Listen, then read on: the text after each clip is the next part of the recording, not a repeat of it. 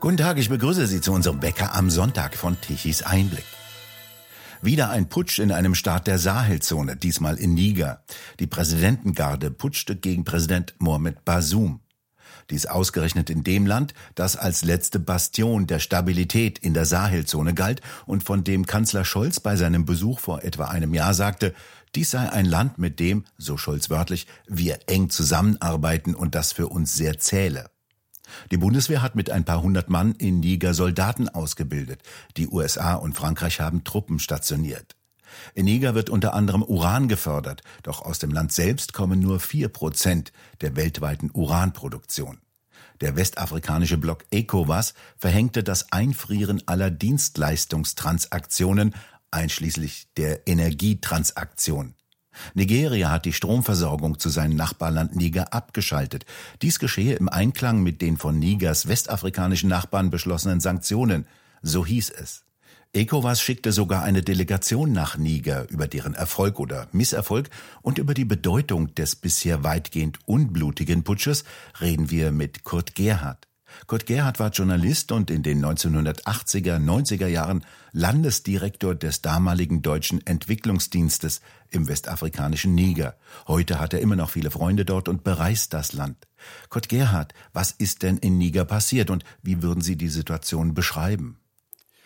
Sie ist ein typisches Produkt afrikanisches, afrikanischen Regierens.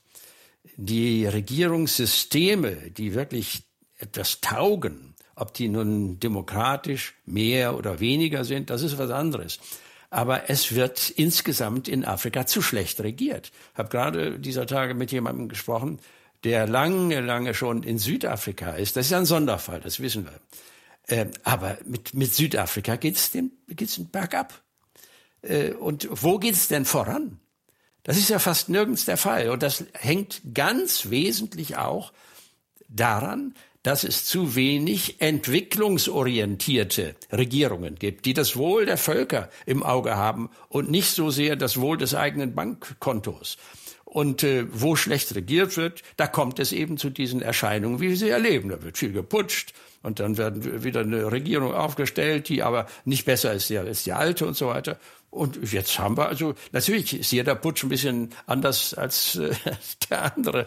Aber wir haben halt einen und äh, der, der, äh, eine der interessanten Seiten an diesem Putsch ist, dass ich kann gut Deutsche verstehen, deutsche Politiker, die sagen, ach Mensch, wenn wir da bloß zuverlässige und ansprechbare Leute an, in Afrika hätten, auf die wir uns verlassen können, die wirklich gute Partner sind, äh, das wäre doch schön. Und jetzt meinten die deutschen Politiker von, von Frau Merkel bis runter, Minister, sie hätten im Niger solche Leute gefunden, zumal mit dem früheren Präsidenten Isufu, der möglicherweise hinter dem Putsch steckt, das weiß man nicht. Und ich habe immer schon gedacht, ich hatte es vollkommen falsch, so auf diesen Isufu zu setzen, wenn man lange mit Afrika, also in meinem Fall mit Niger verbunden war, äh, dann kennt man natürlich viele Leute, auch den Isufu und, und, und jetzt auch den Basum, der da gestürzt worden ist. Das sind ja alles Leute, die, bei denen ich zum Teil auch zu Hause war und, und, und die man daher etwas besser äh, beurteilen kann. Aber der Isufu war kein Mensch, von dem ich sagen würde, Leute in Berlin, haltet euch mal an den. Da habt ihr nicht, das ist völliger Quatsch. Und dieses Illusionäre in der deutschen Politik, in der deutschen Afrikapolitik, das ist schlimm. Das ist schlimm. Deswegen geht es auch nicht wirklich voran. Äh, naja, und dieser äh, Putsch äh, ist, ist äh, schon ein Sonderfall. Insofern, das wird ja auch in den Medien geschrieben, äh, ein, ein Partner, den man zu, für zuverlässig gehalten hat, nun da auch noch vor die Hunde geht. Ja, so ist das. Was ist denn der Herr Basum für ein Mensch, der weggeputscht worden ist? Wo hält der sich jetzt im Moment auf? Er soll sich in seinem Präsidentenpalast aufhalten. Ja, der ist da noch so, habe ich das auch verstanden. Und äh, dem geht's da aber nicht schlecht. Der, der wird da nicht malträtiert. Ich meine, dem, der ist da eingesperrt. Das ist natürlich ein Malträtieren, ist klar. Ähm, aber ähm, de, de, dem wird äh, nicht Essen und Trinken vorenthalten. Der, der ist ein ganz interessanter Kerl. Äh, ich, ich, ähm, der, der, das sehen Sie ja auf Bildern, der ist sehr hellhäutig. Äh, und das hat damit zu tun, dass er Araber ist. im, im Osten des Nigers, also Richtung Tschadsee oder Tschadstaat, mhm. ähm, da gibt es ähm, arabischstämmige Menschen. Und davon ist er einer, äh, hat, so heißt es, Philosophie studiert, ich weiß jetzt nicht wo, vermutlich in Dakar, äh, und äh, hat eigentlich in der öffentlichen Bewertung viele Pluspunkte gekriegt. Und als der dann Präsident wurde, man sagt, dass der Vorgänger Isufu den herangezogen hat als seinen Nachfolger. Das ist ja durchaus so üblich dort, ja nicht nur da, sondern auch in anderen Teilen der Welt. Als er jedenfalls Präsident wurde, war ich sehr interessiert, wie wird's denn mit dem gehen? Und ich habe dann natürlich meine doch zahlreichen Verbindungen in den Niger genutzt, um immer mal wieder zu fragen, na, was macht er? Wie lässt sich das an mit dem Basum? Und ich habe eigentlich immer nur Positives gehört. Und als deswegen die Nachricht kam vom Putsch, habe ich mich gefragt, wieso putschen die den denn weg? Und habe auch wieder Afrikaner gefragt, ich sag, was, was soll das? Und die Antwort war, das verstehen wir auch nicht. Eigentlich bis heute nicht. Der, die Putschisten haben ja gesagt, es gibt zwei wesentliche Gründe, weswegen wir meinten, wir Leute von der Präsidentengarde, die war ja die Truppe, der Truppenteil, die das gemacht haben, wir sind der Meinung, dass, dass es wirtschaftlich zu schlecht geht ja, also, äh, das, natürlich geht's wirtschaftlich nicht gut. Aber dass unter Basum die wirtschaftliche Entwicklung dann noch in den Keller gegangen sei, ist mir neu. Stimmt doch überhaupt nicht. Und das andere Argument war, mit der Sicherheit geht es weiter bergab. Das ist ein richtig ernstes Thema. Aber das hat nichts mit Herrn Basum zu tun, sondern das ist ja eine fürchterliche Entwicklung seit Jahren jetzt im, im Sahel. Also in Mali, in Burkina Faso, in äh, Niger. Und das sind so die Hauptpunkte, wie mir scheint, wo die Terroristen sich austoben, die Dschihadisten, bei denen manchmal nicht weiß, ja, was sind das eigentlich für Leute, wo kommen die her? Naja, dann findet man mit der, der Zeit dann doch äh, Zugänge zu der Beurteilung, was das für Leute sind und was sie eigentlich wollen. Mir sagte jetzt dieser Tage noch ein Freund, ich war äh, vor, vor ein paar Jahren noch mal im, im Niger, auch in Niamey, und wir sind kaum aus der Stadt rausgekommen, weil einfach es zu gefährlich war. Da gibt's schöne äh, Giraffengebiet. da fährt man gern hin. Da bin ich mit einem Kölner Freund hingefahren und mit militärischer Begleitung. Schon vor drei Jahren war das so gefährlich, da 50, 60 Kilometer aus, äh, aus der Hauptstadt rauszufahren, dass man das lieber bleiben lässt. Und jetzt hörte ich von einem Freund, dass, es, dass die Dschihadisten noch näher gerückt sind. Ja, das ist ja zum Verzweifeln. Das ist doch furchtbar. Das sind Truppen, die durch das Land marodierend Zähne und alles niederschießen, ja. was denen in den Weg kommt. Das kann man wohl sagen. Also an sich könnte man sagen, gute Entwicklung, dass sich ausländische militärische Kräfte engagiert haben, um diesem entsetzlichen Treiben ein Ende zu setzen. Also die Franzosen sind besonders in Mali eingestiegen und da besonders wieder mit ihrer äh, wohl an sich schlagkräftigen Truppe Barkan, so heißt die. Dann sind die Deutschen äh, auch in Mali, und, äh, aber da haben die Afrikaner gesagt, ja, die Deutschen, die sitzen mehr im Büro und die, äh, die Amerikaner sind da. Oben das ist so ein, eine wichtige Durchgangsstadt für politische Flüchtlinge, die aus Westafrika dann nach Norden gehen, nach Algerien, Tunesien, auf die Boote und so weiter, ist Agadez. Und da in der Nähe haben die Amerikaner eine ziemlich große, ich glaube, tausend Leuten, militärische Niederlassung mit, mit ähm, äh, Pisten, auf denen auch große Flugzeuge landen können und so weiter. Das heißt, es gibt, und, und UNO natürlich nicht, UNO mit, mehreren Unterorganisationen sind die da engagiert und bilden Soldaten aus und was der Teufel, was die alles da machen. Nur sagen die Afrikaner, komisch. Jetzt sind all diese militärischen, äh, tüchtigen Leute da mit tollem Gerät und Satelliten und Drohnen, um uns zu schützen. Aber seitdem die da sind, ist es schlimmer geworden schlimmer geworden. Und das, da, da, da, da ist was dran. Da ist was dran. Und man fragt sich ja schon, wie ist denn sowas möglich? Wie ist das möglich? Keiner hat, die, hat wirklich zutreffende Antworten. Ja, wie ist das möglich? Äh, werden die von der Bevölkerung unterstützt, heimlich, die Dschihadisten? Also da, wo die zuschlagen in den Gegenden, ganz sicher nicht. Also etwa Burkina Faso nehme ich mal. Oder es gibt ein Gebiet, das da wirklich im Vordergrund steht und liegt. Das ist im Dreiländereck Mali, Burkina Faso und Niger. Äh, da, das heißt Liptako Gurma. Die Gurma, dieser, dieser Satz oder Wortteil kommt von den Gurmanche, die da leben. Und ähm, da gibt's wohl äh, bemerkenswert viele Bodenschätze, Gold zum Beispiel. Und eine Meinung ist, dass die, äh, dass die Dschihadisten immer wieder da ihre Überfälle anbringen und alles niederknallen, ob das Frauen, Kinder sind, ist völlig egal. Das sind alles totgeschlagen und totgeschossen, weil sie dieses Gebiet wegen der Bodenschätze haben wollen. Aber das sind alles so Annahmen, äh, die, die, die nicht richtig handfest sind, ist mein Eindruck. Es gibt viele Vermutungen und wenn man nichts Richtiges weiß, dann blüht natürlich die Fantasie. Und dann sagen, dann ist zum Beispiel die Frage, wer zahlt denn das eigentlich? Mhm. Der für deren äh, ge, äh, militärisches Gerät, also die fahren da mit Hundertschaften von Motorrädern durch die Gegend oder auch mit solchen Pickups, da sind da Maschinengewehre drauf äh, montiert, das kann man alles sehen. Äh, gibt's ja Filme und Videos, äh, die mir da auch geschickt werden. Äh, das kostet ja Geld. Und wie kriegen die überhaupt das Zeug ins Land rein? Die, die können ja nicht mit, mit dem Flugzeug abwerfen, da, da 50 Pickups. Mhm. Ja, das kommt ja entweder mit dem Schiff zum Hafen oder, oder mit, mit, mit Flugzeugtransporten.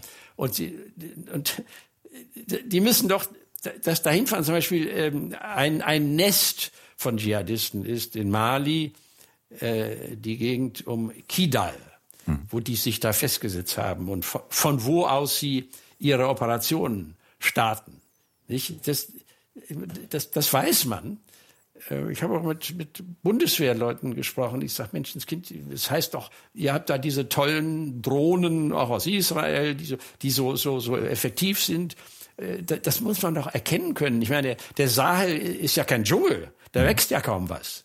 Das heißt, wenn da 100 Bewaffnete in einer, in einer äh, Reihe, fast möchte man sagen, Karawane, durch die Gegend fahren, und zwar hunderte Kilometer, ja, das muss man doch erkennen können. Oder? Sollte man doch meinen. Und was sagte der Bundeswehrmann? Warum sehen ja, die das nicht? Ja, der sagte, so einfach ist das alles nicht. So, eine, äh, so ein Satellit oder auch so eine Drohne kann immer nur einen Streifen Land erkennen, aber schon, ja, irgendwie, äh, auch die, die, machen auch Fotos. Ja, äh, also es ist vielleicht nicht ganz so leicht, wie unser einer sich das vorstellen möchte. Aber dass, das, dass da nur gar nichts möglich ist, das dürfte auch falsch sein. Dann habe ich gefragt, ja, was passiert denn mit den Fotos? Ja. Wenn ich zu bestimmen hätte, vom, schon seit ein paar Jahren, dann hätte ich die Fotos an Leute gegeben, die kampffähig sind ja. und die gegen die Dschihadisten vorgehen können. Ja. Zum Beispiel hätte ich da, die, die, die, dieser Barkan-Truppe, der, der französischen, die mhm. gegeben, damit die anrücken können, um dieses Entsetzen da zu beenden oder einzuschränken.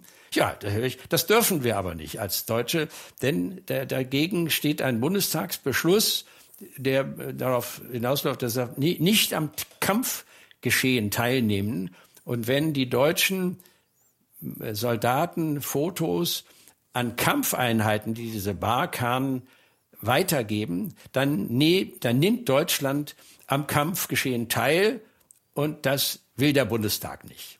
Sondern die Fotos werden an irgendwelche äh, UNO-Organisationen gegeben und ähm, äh, unter uns gesagt, da können, können Sie es gleich in den Müll schmeißen. Also äh, eh aus denen was wird, das wird lange dauern. Also aus militärischer Sicht ist die Stationierung amerikanischer, französischer und deutscher Soldaten eher wirkungslos. Also jedenfalls äh, merken die Leute da dadurch nicht, dass sie weniger äh, diesen äh, terroristischen Anschlägen ausgesetzt sind. So kann man sagen. Jetzt hat ja eine Delegation der ECOWAS, also der Organisation von westafrikanischen Ländern, eine Delegation hingeschickt nach Niger. Was mhm. sollte die denn bewirken und warum ist die wieder abgezogen? Die äh, hatten ja auch schon einen Beschluss befasst und nach diesem Beschluss setzt die ECOWAS den Putschisten eine Frist bis zum 5. August. Bis dahin muss der äh, beseitigte Präsident Basum wieder auf seinem Präsidentenstuhl sitzen. Und sie haben gesagt, das ist etwas eher Neues. Und wenn das nicht der Fall ist, dann müssen wir eben möglicherweise auch militärisch nachhelfen. Und sowas kommt natürlich bei den normalen Nigern sehr, sehr schlecht an. Außerdem haben sie Sanktionen beschlossen, die die Niger jetzt schon arg zu spüren bekommen. Und äh, man muss ja auch sehen, wie die Realität ist. Ich meine, in ECOWAS, da sitzen viele Präsidenten und Spitzenpolitiker. Äh, da wird manch einer sagen, wenn wir nicht so sehr wir können gegen jeden Putsch vorgehen, dann wächst die Gefahr, dass wir als Nächste dran sind, die weggeputscht werden. Die heißt, so ist das Leben nun mal die haben auch ein ganz persönliches Interesse daran, dass dieses Putschwesen nicht überhand nimmt. Und äh, naja, jetzt sind sie also am Donnerstag mit einer Delegation äh, in den Niger gekommen, um mit den Putschisten zu reden und äh, schafft die alten Verhältnisse wieder her. Aber da sagen ja natürlich die Putschführer, die, ihr seid wohl, habt wohl ein Spleen. Wir machen auch keinen, aus deren Sicht natürlich vernünftigen und notwendigen Putsch um dann äh, euch zu gehorchen und die alten Verhältnisse wiederherzustellen. Also ist die Delegation nicht mal über den Flughafen in Niamey, der Hauptstadt, hinausgekommen und haben auch mit dem Chefputschisten gar nicht gesprochen, sondern mit einem Abgesandten äh, das heißt, die sind praktisch unverrichteter Dinge wieder nach Hause gefahren. Das Nachbarland Nigeria hat ja die Elektrizitätslieferungen gestoppt und die Leitung ja, abgeschaltet. Ja, ja die haben doch Verträge eigentlich. Ja, das, also das ist eine ganz böse Geschichte. Der, der Niger bezieht einen wesentlichen Teil seines Stroms, seines elektrischen Stroms aus Nigeria. Und äh, das habe ich nun selbst oft erlebt, wenn gerade also äh, ganz Afrika leidet unter ständigen Stromunterbrechungen. Da kriegt man ja zu viel, wenn man das äh, mitkriegt, dass, das nicht, dass man nicht in der Lage ist, die Menschen, die überhaupt Stromanschluss haben, das sind ja bei weitem nicht alle, wenigstens mit einer gewissen regelmäßigen Stromversorgung zu versehen.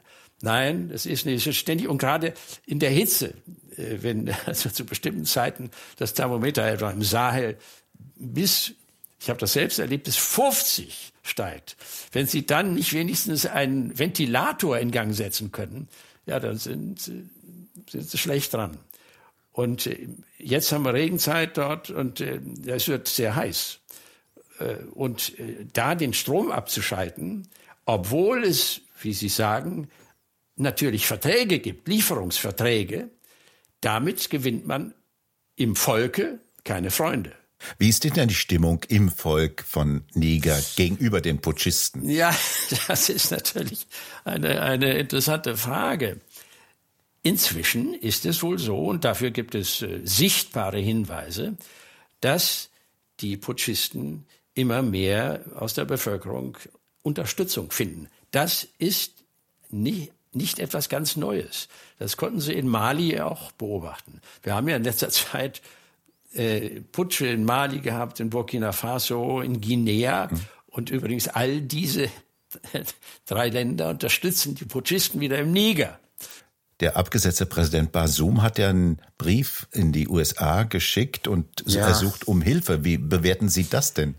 Ja, hat er, äh, ich habe den Brief noch nicht gelesen. Ich habe einen Artikel gelesen über den Brief und habe auch äh, heute Morgen mit einem Freund gesprochen über diesen Brief. Äh, und der, sagt also, das war dann eine schlechte Idee von Herrn Basum, äh, sich an die Amerikaner zu wenden und zu sagen, helft mir, befreit mich hier aus meiner Präsident, äh, aus meinem Präsidentenpalast. Ähm, weil, weil die Leute sagen, nee, Kinders, also das ist nochmal so eine kolonialistische Aktion. Wir sind ein souveränes Land und wir müssen unsere Probleme selbst lösen. Und da können wir nicht nach Amerika gehen und sagen, befreit doch bitte unseren Präsidenten. Also das, es könnte sein, danach sieht es aus, dass diese Aktion von Herrn Basum äh, einen sehr schlechten Eindruck in der aufgeklärten und aktiven Bevölkerung hinterlassen hat. Wie geht es Ihrer Einschätzung und Ihrer Kenntnis nach jetzt weiter in Niger mit dem Putsch? Ja, die Frage stellt sich natürlich auch äh, vor dem Hintergrund, dass äh, viele Leute jetzt, äh, also nicht Niger, äh, ausgeflogen sind. Das Auswärtige Amt hat ja auch gesagt, kommen Deutsche, packt eure Koffer und haut ab. Und Franzosen haben da geholfen.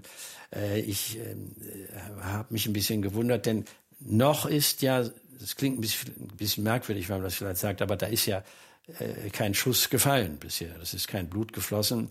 Äh, es ist also bisher ein unblutiger Putsch, das darf man ja sagen. Und äh, ich schließe nicht aus, dass er das auch bleibt. Denn bei allen Spannungen und Feindschaften gibt es dennoch unter Afrikanern auch ein gewisses Zusammenstehen. Und es kann schon sein, dass die im Gesprächen und Verhandlungen mit, den, mit der ECOWAS, und das heißt ja mit den anderen Staaten, dahin kommen, dass sie sagen, so Freunde, so und so ist die Lage, nun lass mal auf friedliche Weise versuchen, äh, zu einem guten Ergebnis zu kommen. Das ist natürlich nicht einfach, weil auch ähm, die, die automatischen Reaktionen etwa von Europäern, die ja oft an der Sache vorbeigehen, sind, nein, Gottes Willen, Putsch nicht, nein, Demokratie hochhalten. Nö, nö, nö, nö, wo kommen wir denn dahin? Also, dass dennoch da eine Lösung äh, kommt. Ich kann mir schlecht vorstellen, dass die ECOWAS das tatsächlich macht, dass sie militärisch einwirkt äh, auf die Situation im Niger. Also das, das ginge sehr weit.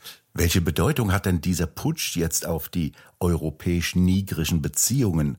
Aus Europa wird ja mit Sorge auf die Staaten der Sahelzone geschaut, in denen, wie Sie erzählt haben, in einem nach den anderen geputscht wird. Welche Auswirkungen sehen Sie denn? Naja, einerseits sicher eine Vergrößerung der Ratlosigkeit. Denn wenn Sie sehen, dass ein Fall, auf den Sie meinten, sich verlassen zu können, nämlich auf die Politik im Niger, wenn der Fall ein, ein, der Fall einer ist, der wirklich fällt, Mhm. Ja, wohin soll man sich denn dann noch wenden? Äh, nicht wahr? Und das hat ja auch äh, finanzielle Bewandtnisse. Im Hintergrund gibt es natürlich auch die Flüchtlingsströme, die über den Niger gehen. Mhm. Also zahlt man viel Geld, wie auch gegenüber der Türkei und was weiß ich, damit die, die, der, der Flüchtlingsstrom gebremst wird. Und wenn Sie da keinen verlässlichen Partner mehr haben, äh, also ansonsten glaube ich, wie, dass es so verläuft wie immer. Nach einem Putsch kommt erstmal die automatischen politischen Reaktionen. Es wird, äh, wird der Botschafter abgezogen, es wird die Entwicklungshilfe gestoppt, es wird dies und das. Äh, und das dauert einfach eine gewisse Zeit und dann kehrt man zu den alten Verhältnissen zurück. So ist das immer gewesen und so wird es hier auch sein. Es gibt ja viele ausländische Versuche der Einflussnahme. Russland wird verstärkt in letzter Zeit genannt. Doch alles ist sehr undurchsichtig. Blicken Sie da noch durch? Ja, ich, also zum Beispiel, das geht ja auch den Dschihadisten gegenüber. Wer bezahlt das eigentlich? Mhm. Und dann stellen Sie fest, dass das auch niemand so richtig weiß, dass, dass die Leute sagen, Katar ist also ein, ein Wort, das häufig fällt. Woher kriegen denn eigentlich diese Ölstaaten wie Katar, wo kriegen die denn ihr Geld? Ja, natürlich aus, von uns. Nicht unser Geld geht über die Staaten dort äh, in, im, im, in der Ölregion der Welt. Und von da aus äh, wird ja auch viel Unsinn getrieben mit dem Geld. Und eine Sache, die nicht nur Unsinn ist, sondern hochgefährlich und böse, ist, Terroristen und Dschihadisten zu finanzieren. Wenn es so sein sollte, das wäre ganz, ganz übel. Und da sieht man wieder, wenn man sich zu sehr bei der Lösung von Problemen auf andere verlässt, Stichwort Flüchtlinge, dann kann man böse auf die Nase fallen. Ein anderer großer Spieler ist China. das ja äh, seit langem äh, Fuß zu fassen versucht. Die haben ja eine Pipeline bezahlt und betreiben sie auch in Niger. Ja, ja. Äh, den chinesischen Einfluss, den konnte man schon, als ich dort gearbeitet habe, vor 40 Jahren sehen. Die haben zum Beispiel da das Stadion gebaut. Also die Chinesen haben sehr viel gemacht. Aber die haben nicht alles geschenkt. Und da kann man jetzt was Interessantes beobachten, dass ich immer wieder lese, dass die Chinesen auf afrikanische Regierungen zugehen, äh, denen sie viel Geld geliehen hat über Kredite und sagt, Leute, so, so allmählich müssen wir mal ans Rückzahlen denken. Mhm. Und, und dann passiert genau das, was man vorher wusste.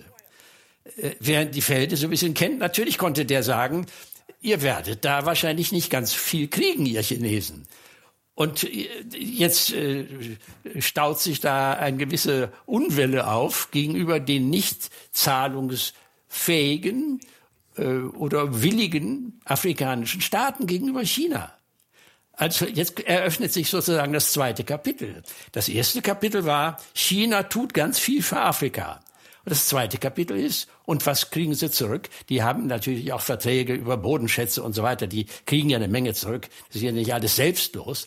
Aber sie haben eben auch Kredite gegeben zu sehr günstigen Bedingungen. Zwar, äh, aber äh, das ist was Neues. Das ist seit einiger Zeit zu beobachten, dass, dass es da Schwierigkeiten gibt mit der Rückzahlung. Und ich war immer der Ansicht, die Chinesen werden sich noch wundern. Die werden sich noch wundern. Es gibt ja auch zum Beispiel in Afrika die Bewegung im Volke, dass die sagen, äh, jetzt reicht's uns mit dem chinesischen Einfluss. Der chinesische Einfluss fährt ja durch die Städte mit chinesischen Mopeds und alles, was technisch ist, kommt ja aus China. Äh, eine afrikanische äh, technische Produktion, auch einfache Dinge wie von Mopeds, wird natürlich dadurch verhindert.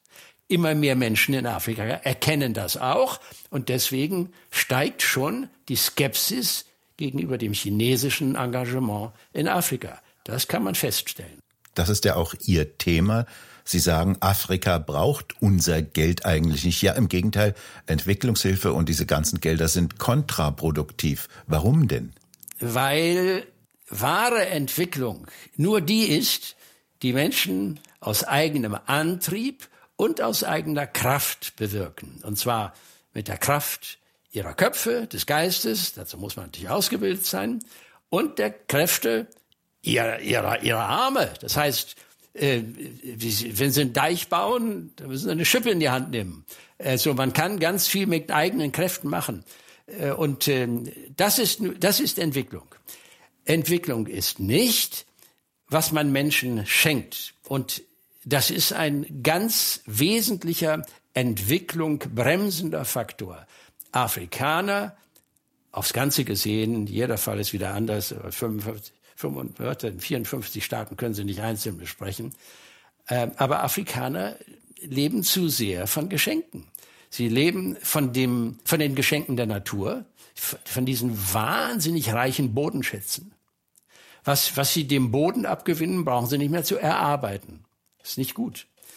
Ähm, sie, sie kriegen sehr viel an Entwicklungshilfe von der, von der Weltbank bis, bis nach Berlin und äh, das sind ja viele Milliarden Dollar, die dann im, Jahr für Jahr nach Afrika, Afrika fließen und ein Geschenk darstellen. Und das andere ist nicht zu verachten.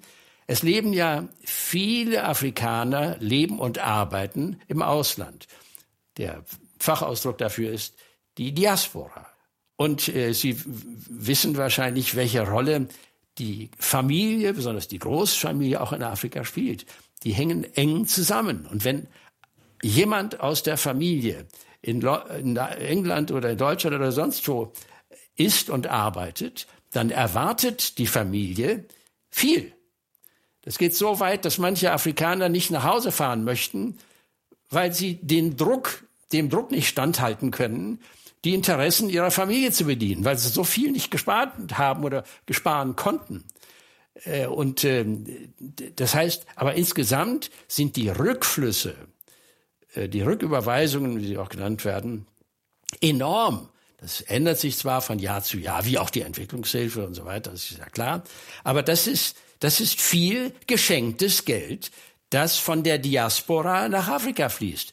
Diese drei Geschenkfaktoren, Entwicklungshilfe, Bodenschätze, Rücküberweisungen, sind Entwicklungsbremsen.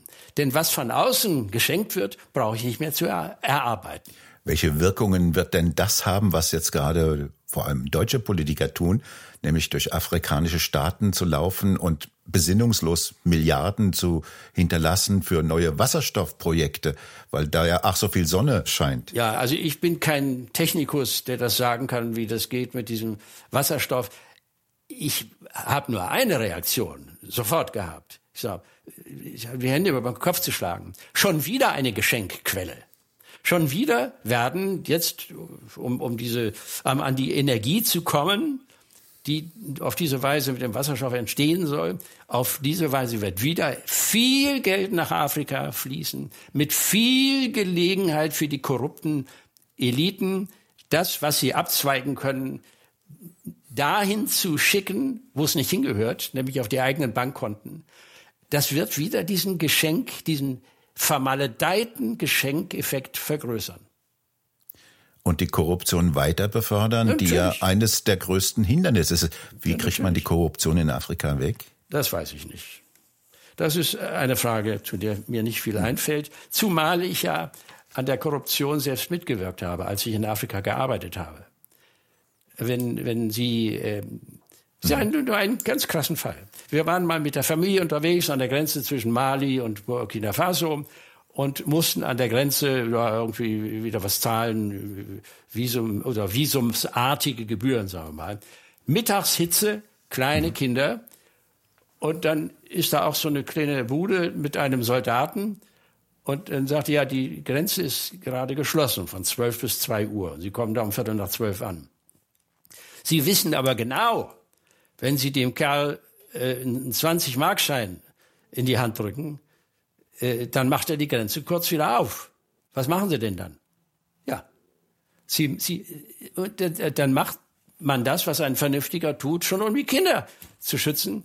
Er zahlt und verstärkt damit die Korruption. Also diese Selbstverpflichtungserklärungen, mit denen deutsche Firmen so gerne um sich herwinken, die nutzen nichts.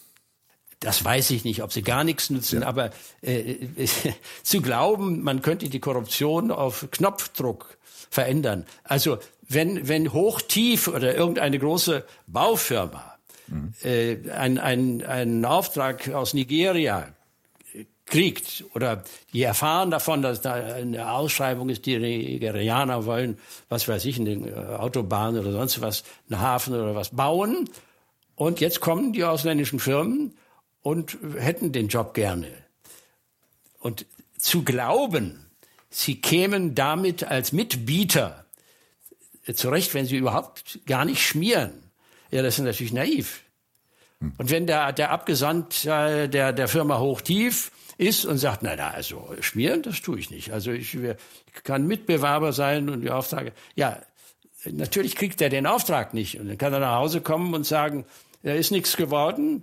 Und da möchte ich mal wissen, was der Vorstand sagt, äh, wenn, wenn der, der Abgesandte erzählt, nein, er wollte nicht schmieren und deswegen hat er den Auftrag nicht gekriegt.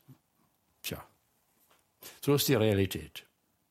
Herr Gerhardt, ich bedanke mich vielmals für das Gespräch und die Informationen, die wir von Ihnen bekommen konnten. Gern geschehen. Und bei Ihnen bedanken wir uns fürs Zuhören. Schön wäre es, wenn Sie uns weiterempfehlen. Weitere aktuelle Nachrichten lesen Sie regelmäßig auf der Webseite tischiseinblick.de und wir hören uns morgen wieder, wenn Sie mögen.